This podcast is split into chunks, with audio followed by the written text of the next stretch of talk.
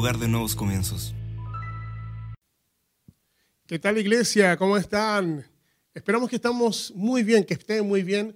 Estamos en Cristo, estamos viviendo días de su misericordia, de su gracia. Estamos comenzando su nuevo mes, mes número 9, mes de alumbramiento, mes de propósito, mes de planes y estamos expectantes de lo que va a ocurrir. Así que saludos a todos aquellos que están a, esta hora en vivo y en directo en nuestra transmisión. Creo que Dios está haciendo cosas grandes, creo que Dios está haciendo cosas poderosas y hoy vamos a recibir una palabra poderosa, vamos a recibir una palabra que nos va a posicionar. Pero antes de eso, quiero saludar a todas las personas que están conectadas, que están desde La Serena, que están desde Ovalle, Coquimbo, Copiapó, Curicó, Santiago, Antofagasta, Conce, Coronel, tenemos varios conectados también eh, tenemos gente que también se conecta desde Venezuela, así que también le bendecimos a aquellos que están a esta hora junto a nosotros. Así que sean muy bienvenidos. En Kairos Iglesia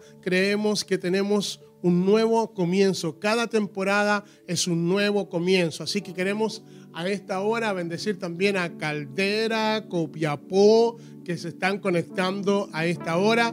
Así que un saludo a todos aquellos que están, cierto, en vivo y en directo disfrutando de esta transmisión de Kairos Iglesia. Cada día hay una misericordia nueva, cada día Dios nos permite poder vivir su vida, poder conocerlo mucho más. Así que hoy día prepara, prepara tu corazón, prepara, prepara tu expectativa, porque vamos a ser posicionados, vamos a ser posicionados, porque decretos apostólicos nos posicionan pero decretos proféticos revelan nuestro destino. Y creo de que hoy día Dios tiene un decreto apostólico, pero también Dios tiene un decreto profético. Así que vamos a ser posicionados, pero también Dios va a hablar acerca de nuestros destinos. Y como siempre lo decimos cada domingo y cada vez que nosotros nos reunimos como iglesia, hemos declarado que tenemos una declaración de fe. Y el justo por la fe vivirá. Así que, ¿qué te parece si en el día de hoy eh, hacemos esta declaración con fe? ¿Qué te parece si hacemos esta declaración con todo nuestro corazón y con toda nuestra expectativa? Porque si tú eres un hombre de fe, si tú eres una mujer de fe, entonces lo que está ocurriendo es que estás hablando el idioma de Dios. Y cuando tienes fe, entonces tú esperas, tú hablas lo que vas a esperar, no lo que sientes alrededor. No eres un hombre y no eres una mujer sensorial. Así que vamos, vamos, con toda la fuerza, ahí toda la familia, niños, jóvenes, matrimonios, todos vamos a hacer esta declaración de fe. Me vas a levantar tu mano y vas a decir conmigo fe. Eso, diga más fuerte fe para ver lo invisible. Vamos, diga fe para creer lo increíble. Vamos, diga conmigo fe para hacer lo imposible, porque para el que cree, solo para el que cree, todo le es posible. Vamos, celebre, celebre, celebre, celebre. Tus decisiones determinan tus posesiones. Tus decisiones determinan lo que vas a poseer. Vamos, declárale a alguien, tus decisiones determinan lo que vas a poseer. Yo creo en estos días de que Dios nos está dando un tiempo kairos para poder asignar nuestros destinos. ¿Sabes cómo tú puedes saber si hay gente asignada a tu destino simplemente manifestando lo que Dios te a tu destino simplemente manifestando lo que Dios te ha dicho, solamente manifestando tu visión, solamente manifestando tu destino. En otras palabras, hay personas asignadas para tu camino y hay personas asignadas para tu destino profético. Tu destino escoge las personas. Solamente tu destino va a escoger a aquellos que van a estar contigo. Y yo creo que en estos días, en este tiempo, Dios nos está manifestando que tenemos un destino. Y por eso es tan importante que nuestras decisiones se alineen al destino que Dios tiene para cada uno de nosotros. Por lo tanto, lo que sabes te trajo hasta donde tú estás pero lo que no sabes te está esperando allá. Vamos, diga conmigo, lo que yo sé me ha traído aquí, pero lo que yo no sé, lo que te está esperando es una revelación de la palabra, de la persona de Dios y del propósito de Dios. Esta mañana estoy aquí para poder decirte que hay mayores cosas para ti. Esta mañana estoy aquí para poder decirte que vas a poseer mayores victorias, vas a poseer una herencia que a lo mejor recién la estás descubriendo. Por lo tanto, debemos de redimir cinco cosas ¿cierto?, antes de poseer. Vamos a redimir cinco cosas antes de conquistar. los primeros cinco capítulos que tú ves en el libro de Josué, vas a ver una generación de Josué que comienza a resolver los problemas que la generación de Moisés no resolvió. Por lo tanto, antes de poder poseer, algo tiene que ocurrir. Para poseer tu llamado, para poder, poder eh, poseer tu, tu ministerio, para poder poseer tus promesas, tu propósito, vas a tener que tener un cambio de mentalidad, un cambio de actitud. Por lo tanto, para poder poseer, lo primero que Dios va a hacer contigo es cambiar tu mentalidad. Vamos, que alguien declare conmigo, cambia tu forma de pensar y va a cambiar tu forma de poseer poseer, cierto, establecerse en lo que Dios te ha dicho. En esta primera semana, que para nosotros es una semana de provisión, Dios te desea, Dios anhela poder proveer a todo, a todo lo que tú necesitas. Pero a veces nuestra, nuestra mentalidad no permite que Dios te pueda dar mucho más. Por eso hoy día vengo, vengo para poder establecer de que Dios está trabajando, cierto, en tu forma de pensar. Porque si tienes que desconectar algo en tu vida es desconectar tu forma egipcia, cierto, de esclavo para poder poseer. No te sirve también la mentalidad de desierto porque es una mentalidad de sobrevivencia. Hay gente que tiene milagros, pero milagros de desierto.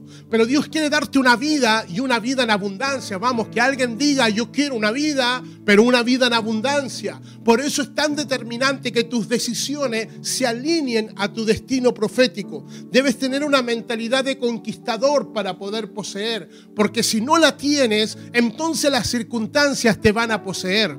Entonces las circunstancias te van a conquistar. Y tú no fuiste creado para poder ser conquistado. Tú fuiste creado para poder conquistar Tú fuiste creado para poder poseer. Tú fuiste creado para poder vivir en herencia. Vamos, que alguien diga, fui creado para poseer.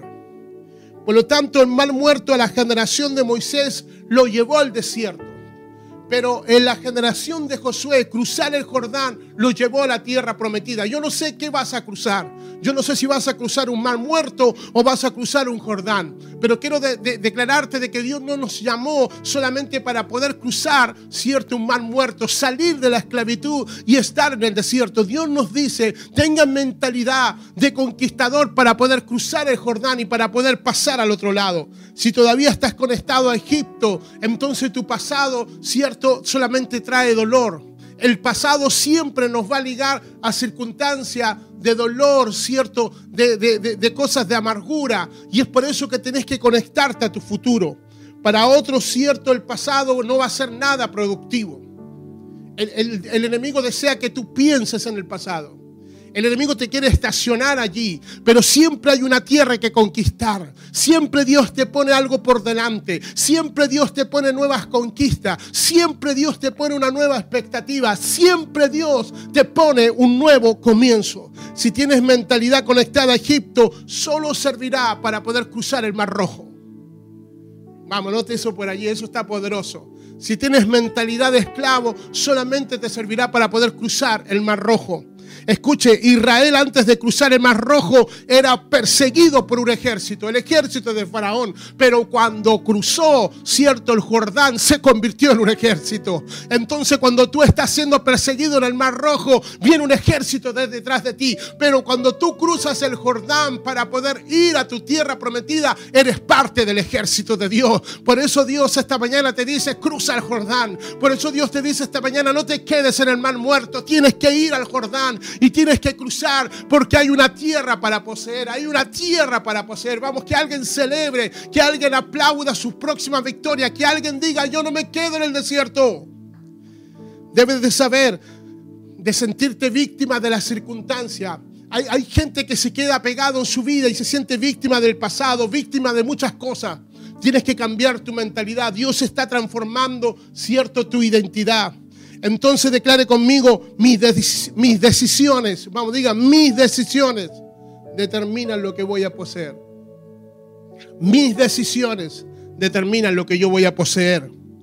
Primer principio que quiero declararte hasta ahora, que para tener decisiones acertadas debes de vencer el doble ánimo. Una de las cosas que no puedes permitir en tu vida es tener un doble ánimo. El libro de Santiago capítulo 1 verso 8 dice, el hombre de doble ánimo es inconstante en todos sus caminos. Si algo Dios está trabajando contigo, es en tu alma. Si algo Dios está trabajando contigo en tu carácter. Porque para poder poseer no puedes ser un hombre y una mujer de doble ánimo. Entonces la inconstancia no es el resultado de los desafíos externos, sino de ser una persona de doble ánimo. Te lo vuelvo a repetir. La inconstancia no es el resultado de los desafíos exteriores, sino ser una persona de doble ánimo. Cuando eres una persona de doble ánimo, cierto, eres difícil de relacionarse. Sí, eres difícil de relacionarse. Porque no generas seguridad, sino que generas incertidumbre. ¿Te ha tocado estar con gente que, no tiene clara nada en su vida? ¿Te ha tocado con gente que un día dice sí, un día dice que no? Esa gente te cansa. Esa gente porque un día la tienes aquí y un día la tienes acá abajo. No, compartir contigo muchas veces se vuelve fastidioso porque no, sabe, no sabemos cómo tomarte, no sabemos cómo, cómo estás comprometido con algo, pero después ya no estás comprometido, ¿no? Y es, la gente de doble ánimo. La, la, gente de doble ánimo nos cansa en nuestras relaciones. Gente de doble ánimo siempre tiene crisis existencial. ¿Conoces a alguno de ellos? Tienen raíz de amargura, tienen situaciones que no han superado. Las personas de doble ánimo exigen mucho, pero dan poco. ¡Wow! Las personas de doble ánimo siempre llaman la atención, siempre quieren ser el florerito de mesa. ¿Sí o no? Siempre, siempre quieren que sus cosas eh, giren en torno, todo gira en torno a ellos. Quieren tener la primera prioridad, quieren tener la primera respuesta, porque son gente de doble ánimo. Y cuando eres gente de doble ánimo, recién escuchamos al pastor Felipe que cuando estás preocupado das vuelta a sí mismo. El el de doble ánimo empieza a girar en sí mismo. Es egocéntrico, gira en torno a él. No es cristocéntrico. Yo declaro que para poder conquistar no puedes ser egocéntrico. Para poder conquistar tienes que ser cristocéntrico. Para poder conquistar tienes que ver algo más allá de lo que tú estás viviendo. Para poder conquistar no te puedes quedar cierto en tus circunstancias, sino que tienes que ir a poseer. Por eso el Señor nunca los dejó, nunca dejó a Israel estáticamente. Siempre había algo más. Las personas de doble ánimo siempre exigen y lo poco que tienen, lo, poco bueno, ¿cierto? Siempre está contaminado con algo, ¿cierto? De, amargura o falta necesidad de algo. Siempre hay una insatisfacción en la gente que tiene de doble ánimo. Siempre le vas a escuchar decir, sí, pero se podía hacer mejor. Esa gente de doble ánimo. Gente de doble ánimo les cuesta establecer metas. No, no, tienen objetivos en la vida porque no viven por una visión, sino que viven por una situación. Gente de doble ánimo vive por la circunstancia y es por eso de que Dios nos ha dado una visión. Dios nos ha dado una visión como iglesia para poder ser luz, para poder ser sal. Cuando Dios te llama, te llama para su reino, para poder predicar buenas nuevas a otros. Pero a veces no estás viviendo las buenas nuevas porque estás viviendo en ti sí mismo. Entonces por eso tus decisiones determinan lo que tú vas a poseer, porque si no te decides a, poder vivir en una herencia, vas a vivir en sí mismo. Dios te quiere bendecir tanto, Dios quiere bendecirte en todas las áreas de tu vida, pero todavía estás buscando añadiduras en vez de buscar el reino. Usted, usted no fue llamado para buscar añadiduras. Usted fue creado para poder buscar el gobierno de Dios, buscar su presencia. La gente de doble ánimo está ligado a lo sensorial de la vida. Mire lo que dice Judas 1, verso 19. Vamos, busque por allí. Judas 1, verso 19. Algunos ni sabían que había un libro llamado Judas, ¿no? No es Judas el que traicionó al Señor, no, no, no, este es otro Judas. Judas es alabar al Señor, este era de los buenos, ¿no? Judas 1, 19 dice, estos son los que causan divisiones. ¿Quiénes? Los que se dejan llevar por sus propios instintos, pues no tienen el espíritu. Judas está diciendo, hay, gente en la iglesia que causan divisiones porque son almáticos, porque son de doble ánimo, porque son conducidos por sus instintos, entonces porque no tienen el guiar del Espíritu Santo. Por eso yo declaro de que Dios siempre está colocando nuevas conquistas para nosotros. ¿Para qué? Para que seamos gente que tiene expectativa de lo que Dios va a hacer contigo. Amén. Entonces el hombre sensorial se mueve, escucha bien, el hombre almático, el hombre de doble ánimo. ¿Por qué estoy hablando de esto? Porque para poder conquistar tienes que ser un hombre del Espíritu. Para poder conquistar el llamado tienes que ser un hombre de reino, gobernado por el Espíritu de Dios. Para poder gobernar tu llamado, para poder estar en las promesas de Dios, no puedes ser alma. tienes que ser espíritu. La palabra dice que Él está buscando adoradores en espíritu y en verdad. Entonces el hombre sensorial, el hombre almático, el de doble ánimo, dile al que está a tu lado, están hablando de ti. No, no, no, no le diga eso. Ah, pero dígaselo igual, a lo mejor le viene, diga, están hablando de ti. No seas almático. No seas un día sí, un día no, porque no vas a poseer nada. Sabes que hay provisiones de Dios que están detenidas por tu falta de carácter. Porque Dios no te va a dar algo que te dañe. Tú no le das algo a tu hijo para que lo, pueda dañar. Dios siempre da algo preparado, cierto, primeramente tu carácter. Entonces hay bendiciones retenidas porque Dios no te puede dar más porque todavía no te conquistas a ti mismo. Entonces menos vas a poder conquistar nuevos desafíos. Entonces no puedes conquistar herencia porque todavía no te conquistas en tu interior. No sé si me estoy dando a entender en el día de hoy. Si, alguien dice amén, vamos, levante su mano. Amén, me estoy dando a entender. Entonces el hombre sensorial se mueve por lo que ve, se mueve por lo que oye, se mueve por lo que siente y se mueve por lo que palpa. Lo vuelvo a repetir.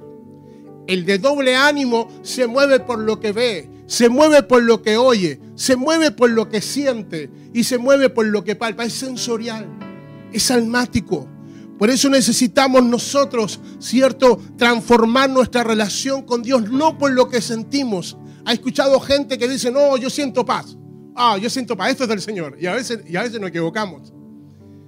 A veces nos equivocamos porque lo que sí necesitamos nosotros, tú y yo, necesitamos una palabra de Dios el sensorial, el almático es propenso a absorber el dolor. Es un bot esponja. Absorbe dolor, absorbe pasado. No seas un bot esponja. Siempre hay gente que está absorbiendo ciertos problemas, situaciones, pero llega el día que te tienes que parar para poder conquistar. Entonces eres propenso a vivir en disolución gente que no tiene meta, gente que no tiene objetivo, es porque fracasó en la vida, entonces no se compromete con la visión de la iglesia, no se compromete con el ADN de la iglesia, no se compromete a los pactos de Dios. ¿Por qué? Porque tiene cierto un día sí, porque un día sí y un día no. Entonces el doble ánimo no te permite identificar cuáles son las circunstancias y cuáles son las consecuencias de decisiones. El hombre del Espíritu sabe aquello que es circunstancia y aquello que es consecuencia de malas decisiones. ¿Cómo poder separar nuestra vida cuando estás viviendo algo por una circunstancia, por algo externo, y cómo tú puedes estar viviendo algo de acuerdo a tu consecuencia, de acuerdo a tus decisiones? Solamente eso te lo da un discernimiento maduro. Solamente te lo da personas que tienen discernimiento en su carácter. Pero gente que no tiene discernimiento no sabe cuando algo es circunstancial y no sabe que, lo que te está ocurriendo es por consecuencias de las decisiones. Por eso cuando llegamos a madurez, tú ya sabes, uy, me está pasando esto porque no obedecí. Me está pasando esto en esta área porque no fui determinante, porque no obedecía lo que el Señor dijo. Pero quizás estoy viviendo una circunstancia que está...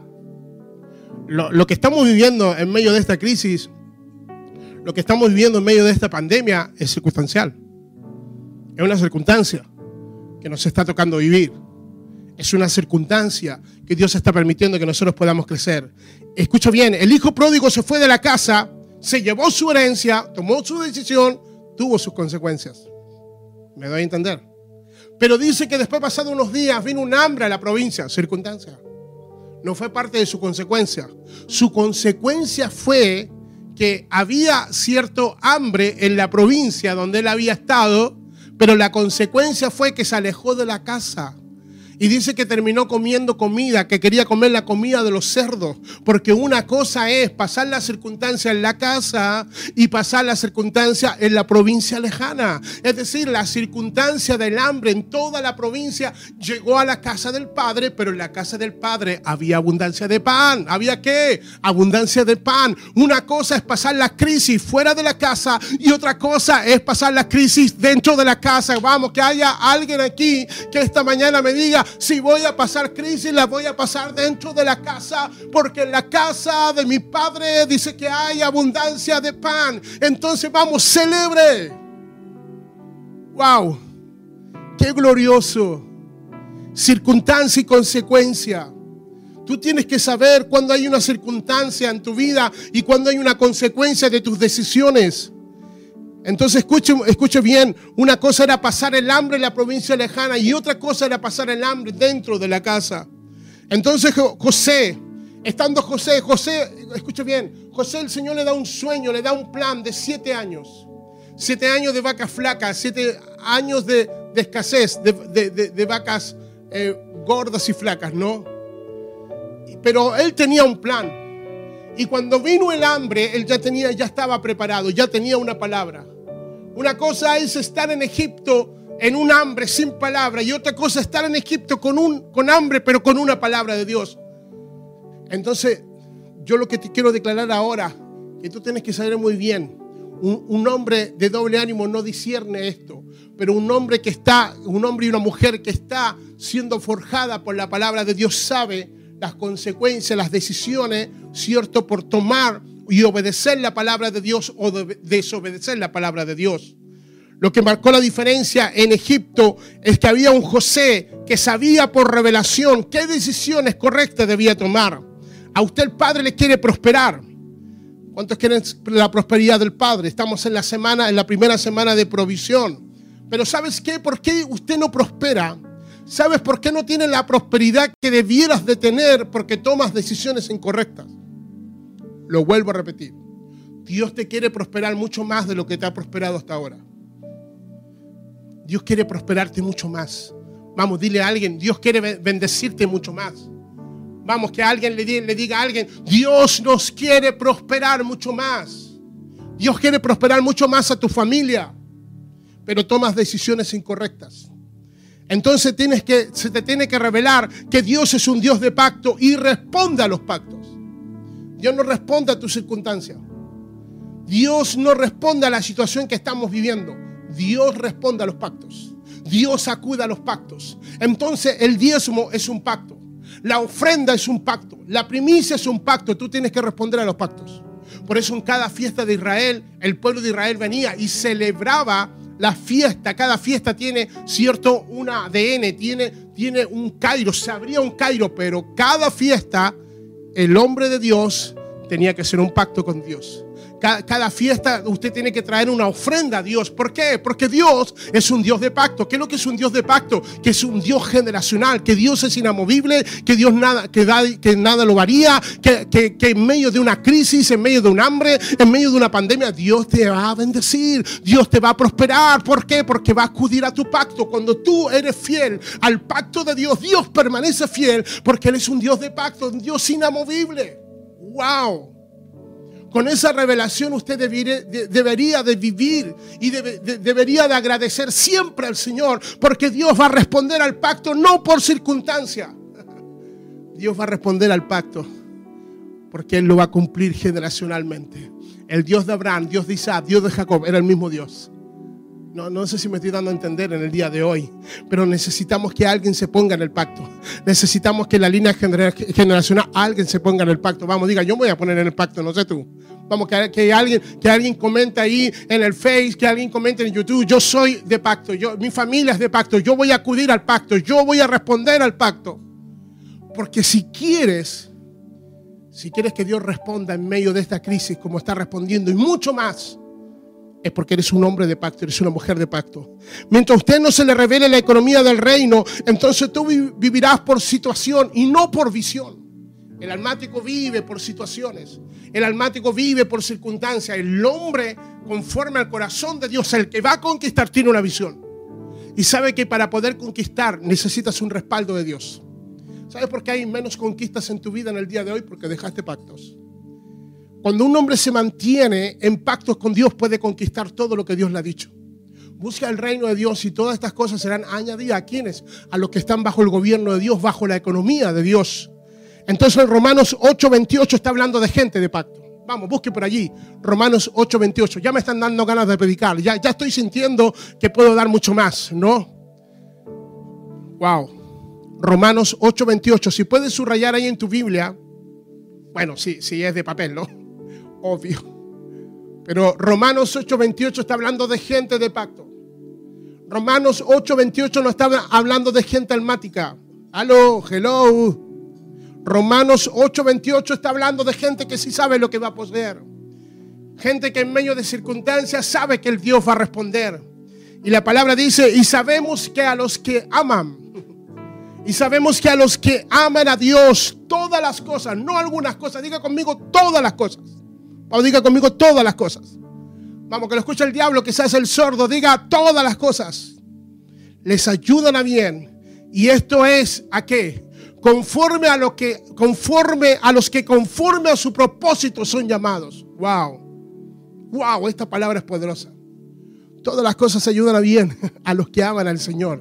Todas las cosas, crisis, pandemia, sea lo que sea, sea lo que estás viviendo, te ayuda bien. Porque a los que somos conforme al propósito somos llamados, conforme a su propósito. Dios acude al llamado. Dios acude a tu propósito.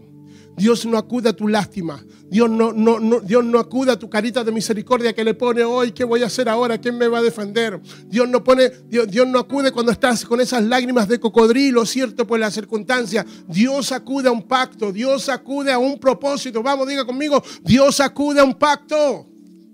Dios responde al pacto. Entonces toda circunstancia difícil, tristeza en la vida, no es para alejarte del Señor o alejarte de su amor, nos acerca a su mano de salvación. Dios, cierto, cuando viene algo, a los que aman a Dios, cuando viene algo es para acercarte, no para alejarte. Entonces en Corintios 7, 10 dice, segunda de Corintios 7, verso 10, la tristeza que proviene de Dios produce el arrepentimiento que lleva a la salvación. Wow. La, tristeza en el Señor está provocando salvación, de la cual no hay, no hay que arrepentirse.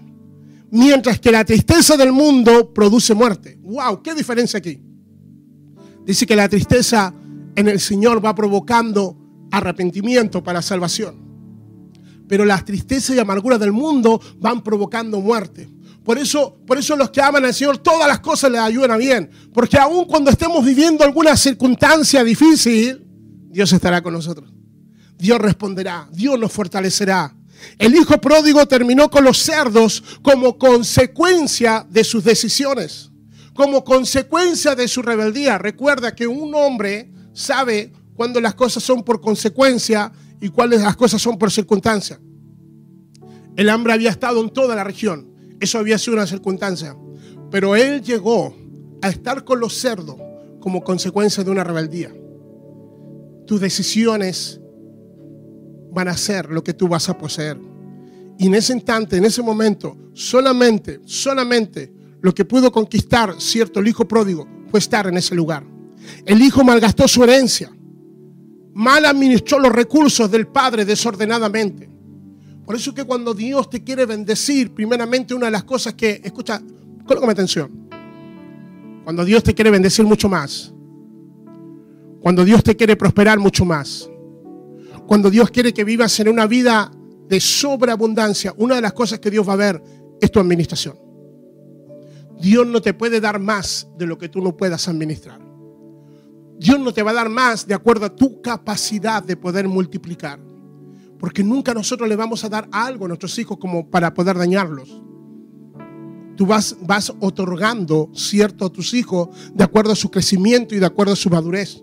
El hijo malgastó su herencia, administró los recursos del padre desordenadamente. Su dinero lo invirtió en su placer y no en complacer al padre. Wow, esto es tremendo.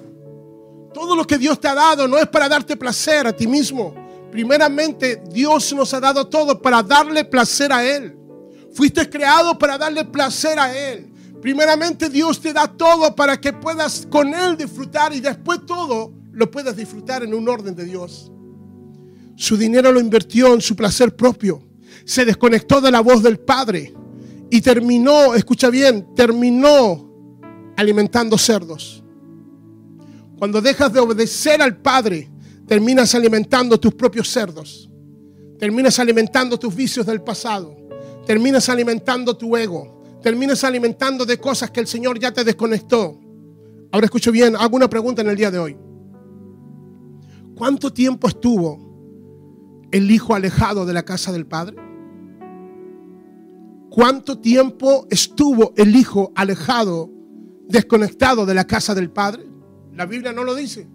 Pero escucha bien, te, lo voy a responder. ¿Cuánto tiempo pasó que el hijo estuvo alejado de la casa del Padre? ¿A cuánta desobediencia él estaba dispuesto a alimentar? ¿Cuánto, cuánto tiempo estuvo el hijo alejado del Padre? ¿A cuánta desobediencia, desobediencia él alimentó? ¿A cuánta rebeldía él alimentó? Hasta cuando se cansó de alimentar su rebeldía. Hasta cuando se cansó de alimentar, cierto, la desobediencia que tenía hasta cuando se, se, se, cierto, él ya no quiso más alimentar su independencia, su desconexión de la casa. Ahí se acabó el tiempo. Se acabó el tiempo de la lejanía y él vuelve en sí y él comienza a casa. Pero cuánto tiempo nosotros estamos lejos de los planes y del propósito de Dios cuando comienzas a alimentar tus propios deseos, cuando comienzas a alimentar tus propios sueños, tu propia visión. Por eso llega un minuto en nuestra vida que para poder conquistar, cierto, lo que vamos a poseer, lo primero que Dios va a trabajar con nosotros son con nuestros corazones. ¿A qué quiero llegar hoy? Es que quiero que se te revele que cuando vives, vives dominado por Él, entonces el doble ánimo vas a tener que tomar de tu vida y sacarlo de tu vida para poder alimentar el placer de Dios. El doble, el doble ánimo te hace sentir que una tormenta difícil Dios te abandona. El doble ánimo te hace sentir de que ese problema que estás viviendo, entonces Dios se alejó de ti. Te hace, te hace ver de que el Padre prometió estar siempre, todos los días, hasta el fin del mundo. El Padre dijo, si estás en la casa, el bien y la misericordia te seguirán todos los días de tu vida, pero las circunstancias hace que la gente sensorial, que la gente de doble ánimo no conquiste nada porque no se puede conquistar a sí mismo. Para poder conquistar y poseer, para poder pasar al otro lado y poder cruzar el Jordán. Jordán significa descender. Jordán significa morir. Y es por eso que tenemos que morir a nuestros deseos para poder tener los deseos de Dios. Tenemos que morir a nuestros sueños para tener los sueños de Dios y poder conquistar aquello que Dios nos ha dicho. Una persona de doble ánimo termina cansada, fatigada. Entonces, ¿cuál es el, plan del enemigo? ¿Cuál es el plan del enemigo para cada familia? Determinarse a robar algo muy importante, que es la intimidad con Dios. Nosotros necesitamos volver a intimidad.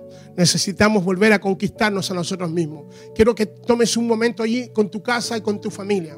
Porque estos minutos finales van a ser determinantes para tus posiciones, para lo que vas a poseer más adelante. Sabes que cuando dice que viene vienen los sátrapas, vienen los gobernadores.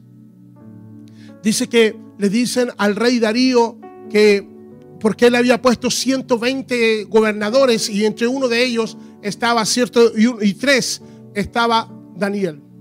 Y no encontraron nada, ninguna falta. Dice la palabra que no encontraron ninguna falta Daniel. Y ellos crearon un edicto.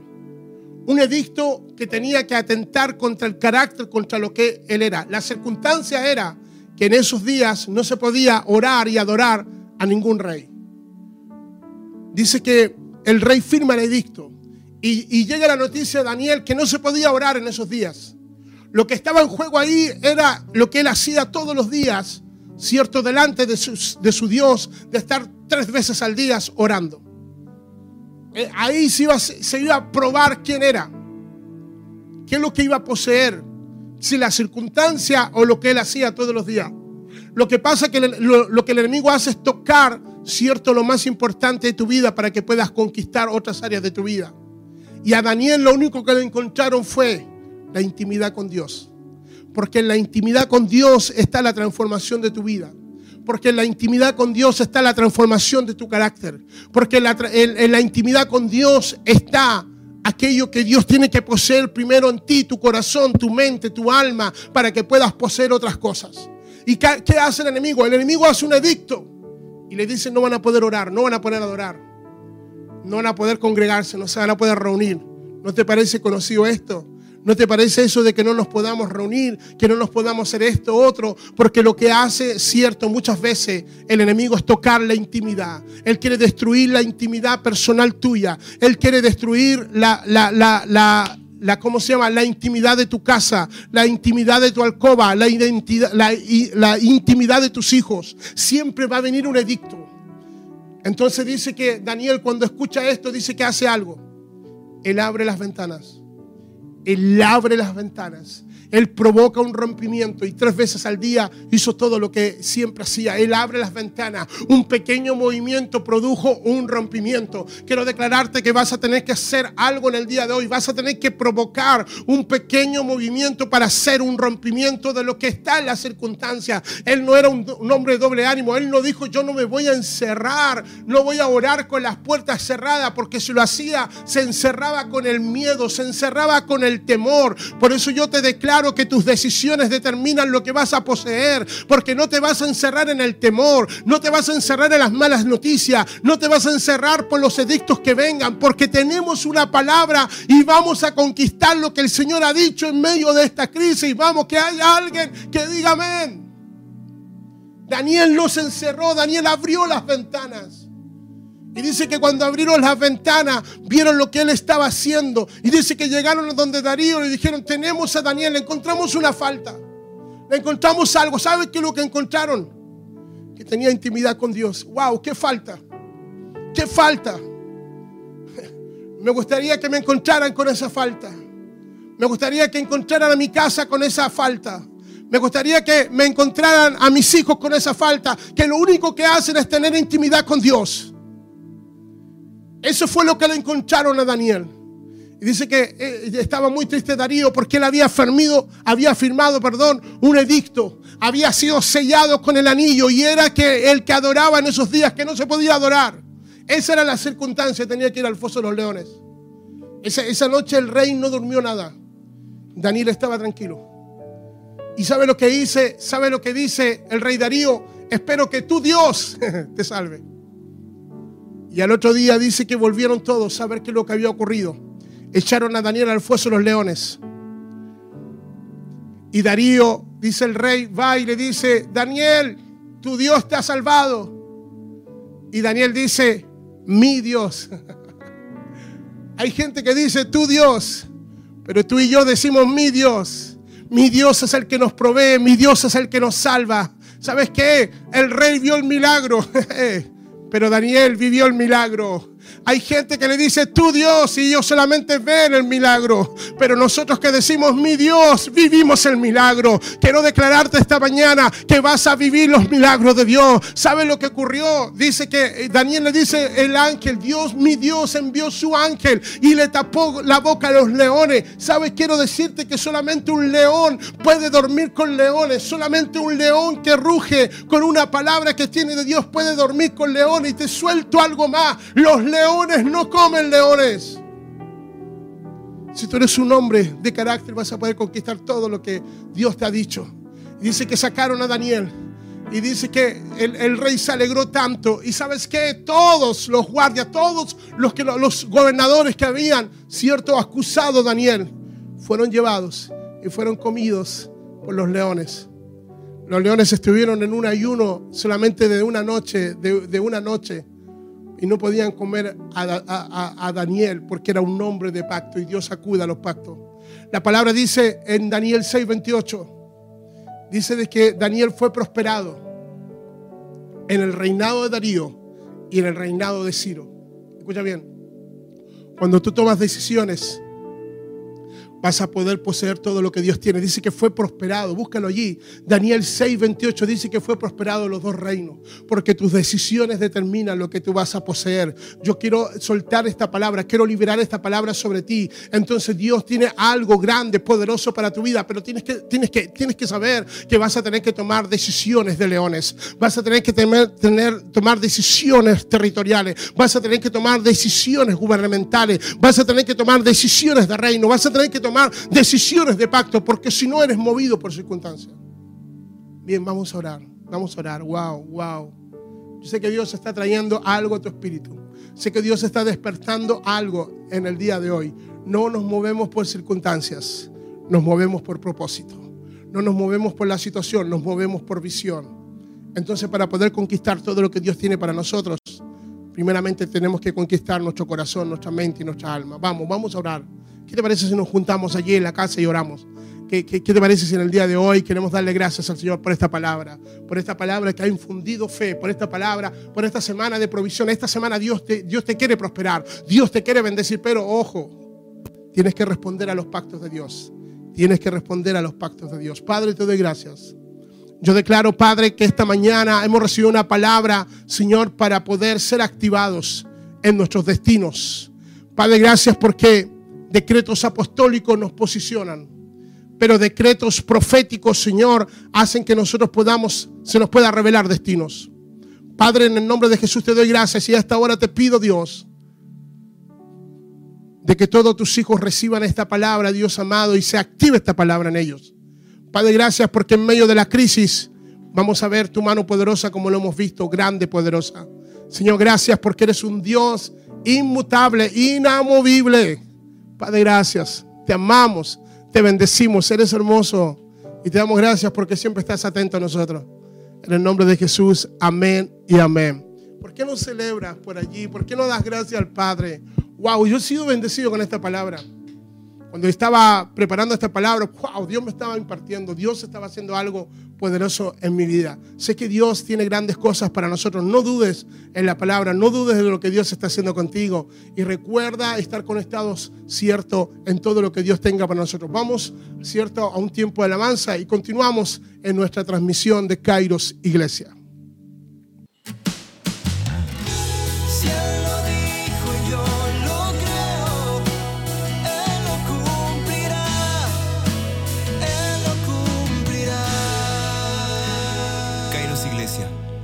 De nuevos comienzos.